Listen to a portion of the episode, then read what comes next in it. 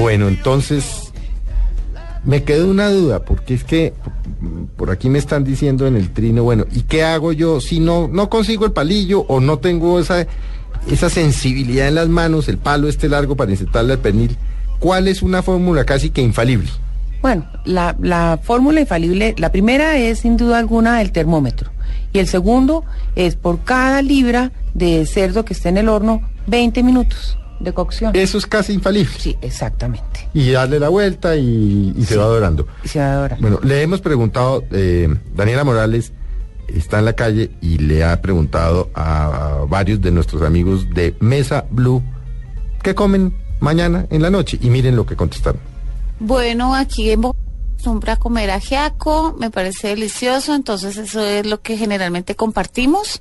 Pero entre el pavo y el tamal, prefiero el pavo.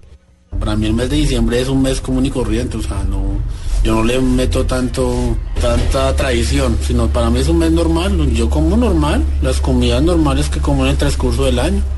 Hay veces que como tamal y eso, pero eso es normal, eso es esporádico. buñuelitos, natilla y, y de pronto el ajiaquito que no hace, hace falta siempre en Navidad, ¿no? Yo prefiero pavo. Por lo general el sancocho, buñuelos, natilla, mecatos, masmelos, malvadiscos. Yo prefiero el tamal. pavo y tamal, porque todos los años comemos eso en la casa de mi abuela y no sé, es tradición familiar. Bueno, fíjese usted, pavo, ajiaco, tamal, buñuelo, masmelos. Nadie nos habló de pernil, ¿no? Ahí dimos una idea distinta, ¿no? Sí, hay, hay una idea distinta, pero la verdad el ajiaco son de los platos más tradicionales en la región de Cundinamarca y en especial de, en Bogotá.